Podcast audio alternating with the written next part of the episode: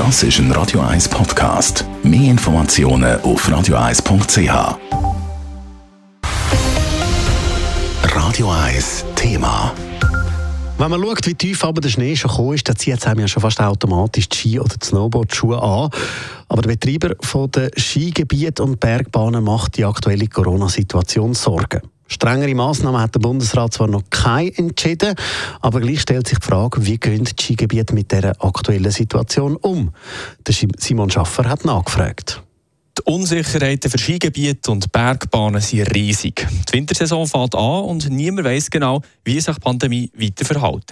Dabei sollte man ja Leute anstellen, Verträge unterschreiben und eine Saison planen. Der Urs Keller, Geschäftsführer vom Skigebiet Hochibrig im Kanton Schweiz, wagt eine nüchterne Prognose. Gerüchte gehen in die Richtung, äh, dass es wieder ähnlich wird sein wie letzten Winter. Wir werden uns einfach an die aktuellen Schutzvorkehrungen Schutzmaßnahmen daran halten. Es wird sicher Maskenpflicht gelten in den geschlossenen Räumen und in den geschlossenen Kabinen. Das heisst, Gondeln, Restaurant mit und keine Maske auf offenen Liften. Wichtig ist, dass sich alle Bahnen gemeinsam an die Regeln halten, sagt Urs Keller von euch übrig weiter. Das Zertifikat ist also kein Thema. Die meisten Skigebiete machen es ähnlich.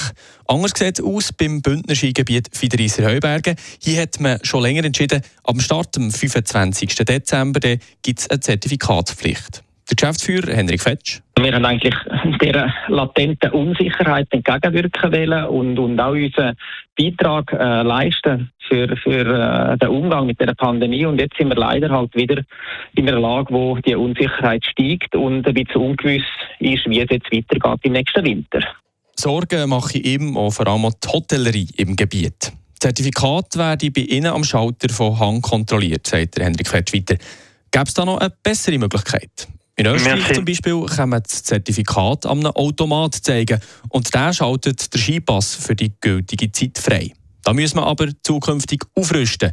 Die technischen Möglichkeiten wären theoretisch gegeben, sagt Martin Tüst vom Weltmarktführer für Zutrittssystem Skidata. Wir sind momentan dran, die, die, die, Software und die Funktion zum Ausrollen in Österreich und zum Teil auch in Deutschland in der Schweiz. Wir rechnen da bis sieben bis acht Wochen, bis man so weit wäre, bis man da auch einführen könnte.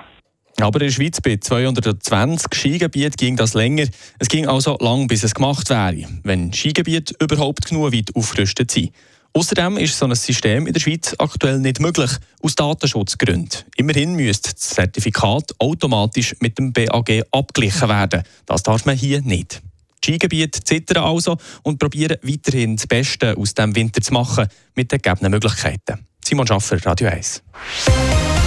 Radio 1 Thema. Jederzeit zum Nachlesen als Podcast auf radio1.ch.